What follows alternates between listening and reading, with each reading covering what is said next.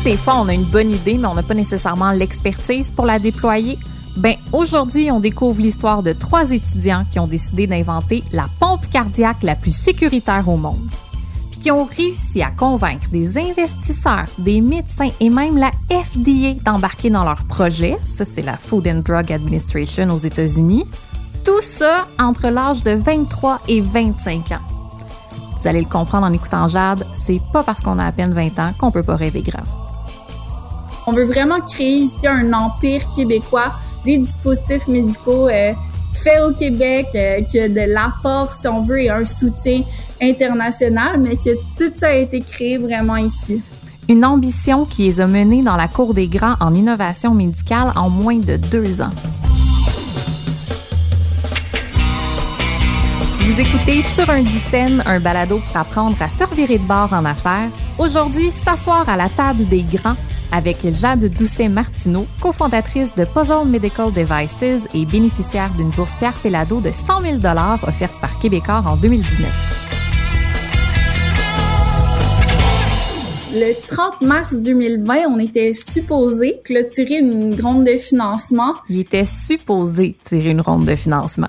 Le plan, c'était d'aller chercher de l'argent, mais là, deux semaines avant que tout se concrétise, leur rêve s'effondre à cause d'un certain virus qu'il faut savoir, c'est que leur compagnie est en recherche et développement dans un stade qu'on appelle pré-revenu. Ça, ça veut dire qu'ils n'ont pas encore de vente, donc pas encore d'argent. Ce que Jade explique, c'est qu'à ce moment-là, leurs options étaient soit de faire du sociofinancement, d'aller chercher de la dette avec les banques ou de faire une ronde de financement auprès des capitaux de risque puis des institutions bancaires. Ah oui, puis autre fait à noter, à ce moment-là, il leur restait presque rien à ce moment-là, oui, il nous restait vraiment pas beaucoup d'argent à le compte en banque, peut-être une coupe de centaines de dollars. 200 pièces pour être précis. On apprenait qu'il y avait une pandémie, qu'on allait tous être isolés à la maison. Euh, on voyait les, les, fabricants fermer leurs portes et nous dire ah, on va réouvrir dans plusieurs semaines ou plusieurs mois même. Euh, les délais de fabrication, ils devenaient faramineux, tous les coûts étaient augmentés. Euh, donc, euh, nous, on, on, voyait ça un petit peu, on appréhendait beaucoup les, les, prochains jours, les prochaines semaines et également les prochains mois. Euh, puis donc, on, on, a vraiment eu à se re-questionner encore une fois sur comment on allait gérer cette situation-là. Fait que là, vous vous êtes viré sur un dixième. Ouais, voilà.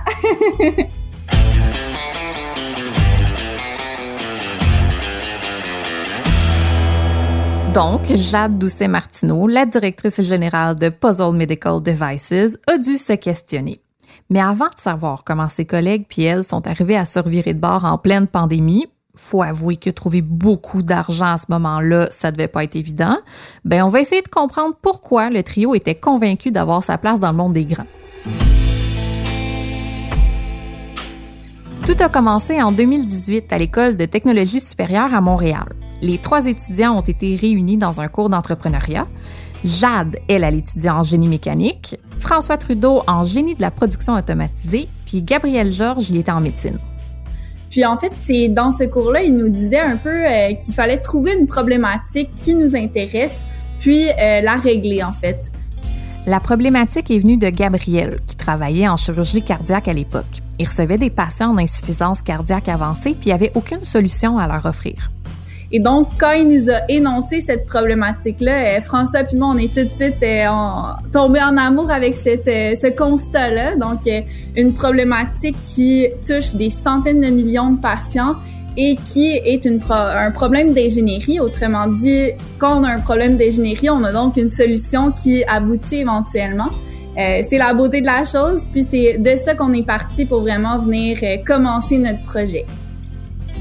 OK, puis pour quelqu'un qui connaît pas ça du tout, là, simplement, c'est quoi l'insuffisance cardiaque? Puis qu'est-ce qui est traditionnellement offert aux patients, patientes? Les patients d'insuffisance cardiaque, c'est des patients qui ont un cœur qui est extrêmement affaibli. Donc, euh, le muscle cardiaque va avoir de la misère à se contracter pour venir pomper le sang, puis aller euh, nourrir les autres organes avec le flux sanguin.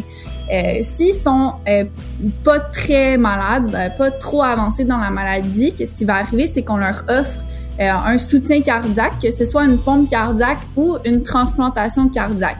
Mais ces deux options-là, elles sont super bonnes, sauf qu'elles requièrent une chirurgie à cœur ouvert. Donc, on vient ouvrir le patient, euh, faire une incision au niveau du sternum, venir soit retirer le cœur et le remplacer ou euh, faire un trou et insérer une pompe cardiaque. Donc, c'est une chirurgie qui est extrêmement invasive. Puis qu'est-ce qui arrive? Donc, c'est des patients, nous, ceux qu'on veut traiter, c'est ceux qui sont trop malades pour recevoir une chirurgie aussi invasive que ça. Donc, ils sont pas éligibles à une transplantation comme ça. Puis qu'est-ce qui, arrive à ces patients-là qui présentement n'ont donc aucune option? Bien, ils sont mis sur un traitement médical, mais ce traitement médical-là, donc juste la prise de médicaments, euh, ça leur donne un taux de survie d'à peu près 50 euh, après pendant la première année suivant le diagnostic. Donc c'est vraiment des patients qui ont un besoin assez crucial euh, puis qui est non desservi pour le moment. J'aimerais insister sur un point ici. Jade ne connaissait pas le milieu de la santé. Donc, comment on fait pour cogner à la porte des experts quand on part de si loin?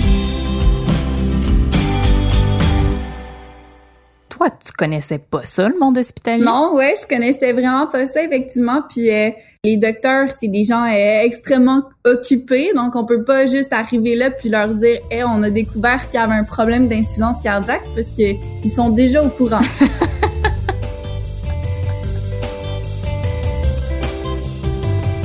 Nous, la première fois qu'on est allé rencontrer des docteurs, on avait euh, ultimement euh, un espèce de petit cylindre euh, dans nos mains en plastique qu'on avait fait imprimer avec notre imprimante 3D de l'époque là, qui, qui imprimait un petit peu tout croche. Puis on est allé voir les docteurs, puis on leur a dit regardez notre cylindre, ça c'est notre pompe cardiaque, c'est hot, hein? Puis finalement, ils nous ont pas trouvé si hot que ça. Là. Ils nous ont dit euh, vous reviendrez nous voir quand vous aurez quelque chose de plus concret que ça. Euh, donc euh, au début, c'est sûr que nous, ça, ça nous a fait ah ben nous, ça fait un mois qu'on travaille là-dessus. On trouve ça vraiment, vraiment un, un beau premier prototype, si on veut. Puis eux, ils étaient pas du tout impressionnés. Donc, il a vraiment fallu au début qu'on travaille un peu sur cette crédibilité-là, puis euh, la façon qu'on s'y est pris, parce qu'on on voulait pas abandonner euh, à, ce moment-là, euh, certainement. Puis de la façon qu'on s'y est pris, c'est vraiment d'aller euh, déterminer les, les, objectifs, leur dire parfait, la prochaine fois qu'on va venir voir, on va avoir un prototype fonctionnel qui va avoir été testé dans un circuit en plastique là, qui mimique le, le, corps humain, si on veut. On a fait un premier prototype fonctionnel, un euh, MVP qui appelle dans le domaine, donc un Minimal Viable Product. Puis euh, ce produit minimal viable nous a permis de justement faire nos premiers tests puis ensuite ramener les résultats de ces tests-là au même docteur qu'on était allé voir, puis cette fois-ci de les impressionner.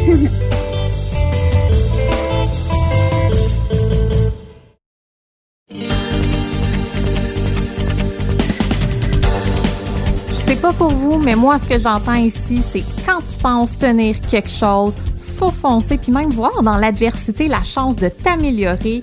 Tout ça, évidemment, sur un fond de musique glorieuse.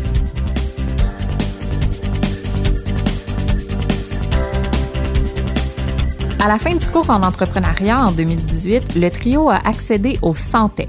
L'incubateur lui a donné une formation accélérée de quatre mois en business, puis le Puzzle Medical Devices a vu sa réalité financière se transformer. Soudainement, les entrepreneurs ont eu accès à beaucoup de bourses d'institutions privées, puis du gouvernement provincial comme fédéral. Finalement, ça a débouché pour eux. Donc, c'est vraiment tout ça globalement, là, ça nous a vraiment permis de devenir des entrepreneurs sont vraiment hot, le Santec. vraiment.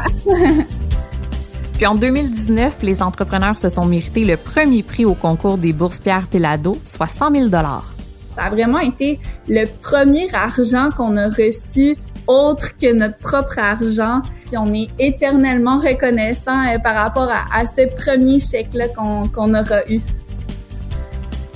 En 2020, Jade et son équipe complétaient finalement le financement de Module Arts c'est le nom de leur pompe cardiaque, puis elle pourrait être implantée de façon minimalement invasive et sauver jusqu'à 250 000 vies par an en Amérique du Nord seulement, tout ça en coûtant pas mal moins cher que ce qui est déjà sur le marché. Bon, maintenant, on y revient. Le trio était en pleine quête d'investissement quand le coronavirus a frappé, ce qui a fait peur aux institutions qui le baquaient. Ils disposaient plus que de 200 dollars. Par quel miracle la compagnie a-t-elle pu atteindre le financement dont elle avait besoin pour faire naître la pompe?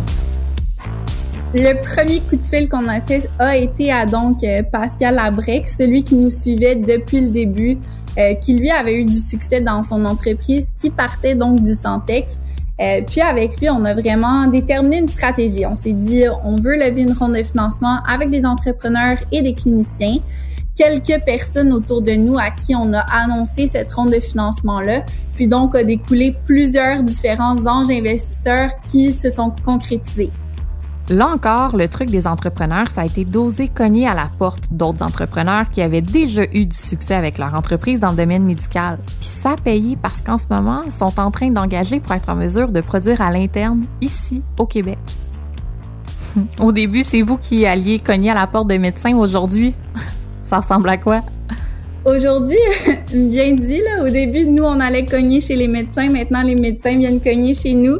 Donc, on, a une belle validation aussi de ce côté-là, mais surtout, c'est une fierté pour nous de pouvoir avoir le, la qui permet d'attirer des gens d'envergure comme ça. On, reçoit de l'intérêt euh, de, de, médecins chirurgiens, cardiologues à travers le monde qui sont, eux, des, des parrains ou des, des parents de cette euh, cardiologie interventionniste-là. Donc, euh, en fait, euh, donc on, on, est vraiment fiers de ça, oui.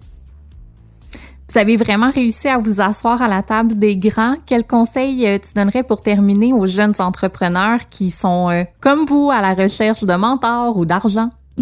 C'est vraiment important de se lancer, puis peu importe de se former en, se lançant, de pouvoir avancer en parallèle de notre formation, par exemple avec le Santec ou un autre incubateur, ce qui fait en sorte que justement on va aboutir à un projet plus rapidement que si on attend d'être tout formé puis d'être parfait, parce que en fait on peut pas euh, tout savoir dans la vie. C'est juste important d'aller chercher les bonnes personnes autour de nous pour vraiment pouvoir avancer puis euh, justement déléguer aussi certains, euh, certaines expertises.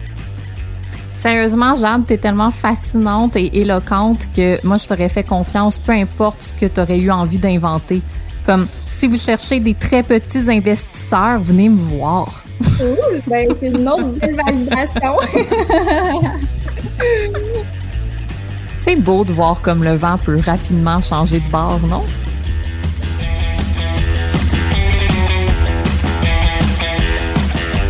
Le mot de l'expert.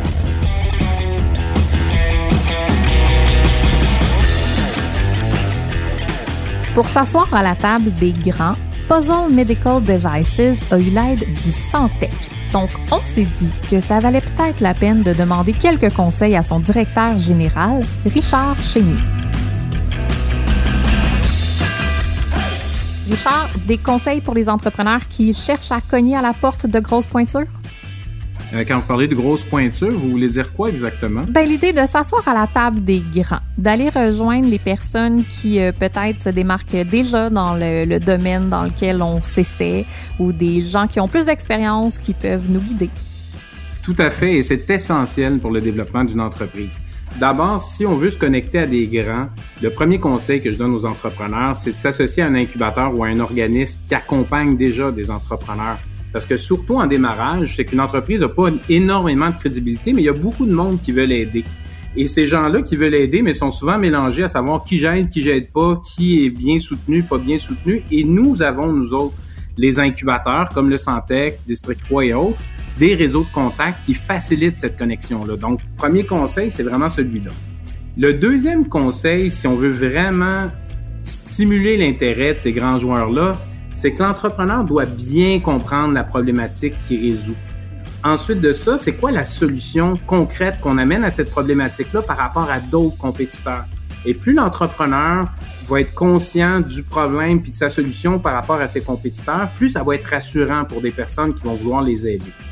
La troisième des choses, et non la moindre, c'est vraiment de définir le profil idéal en fonction de nos objectifs et nos besoins comme entrepreneurs c'est le fun. Des fois, on a des vedettes de l'entrepreneuriat puis avec lesquelles on veut s'associer, mais c'est peut-être pas les personnes qui vont nous être utiles à court terme. Hmm. Donc, c'est quoi nos besoins, par exemple? Je sais pas si on a des problématiques ou des défis au niveau du design de notre produit, au niveau de la chaîne d'approvisionnement, au niveau de sa commercialisation, au niveau de, des ressources humaines, de bien cerner son besoin va faciliter la connexion avec une personne clé qui va pouvoir les aider. Et ça, ça serait mes trois conseils principaux là, pour vraiment pouvoir faire partie de la table des grands. Merci, c'est très généreux de nous partager un peu de ta sagesse.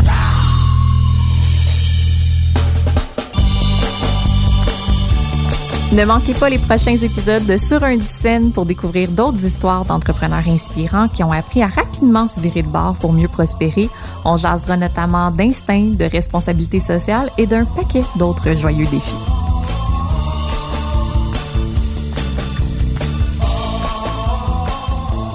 Merci à Marie-Pierre Caillé à la recherche, à Anne-Sophie Carpentier à la réalisation et au montage. Je suis Rosemée Automne Témorin. Sur un scène a été rendu possible grâce à une collaboration entre Québecor, le journal 24 heures et Cube Radio.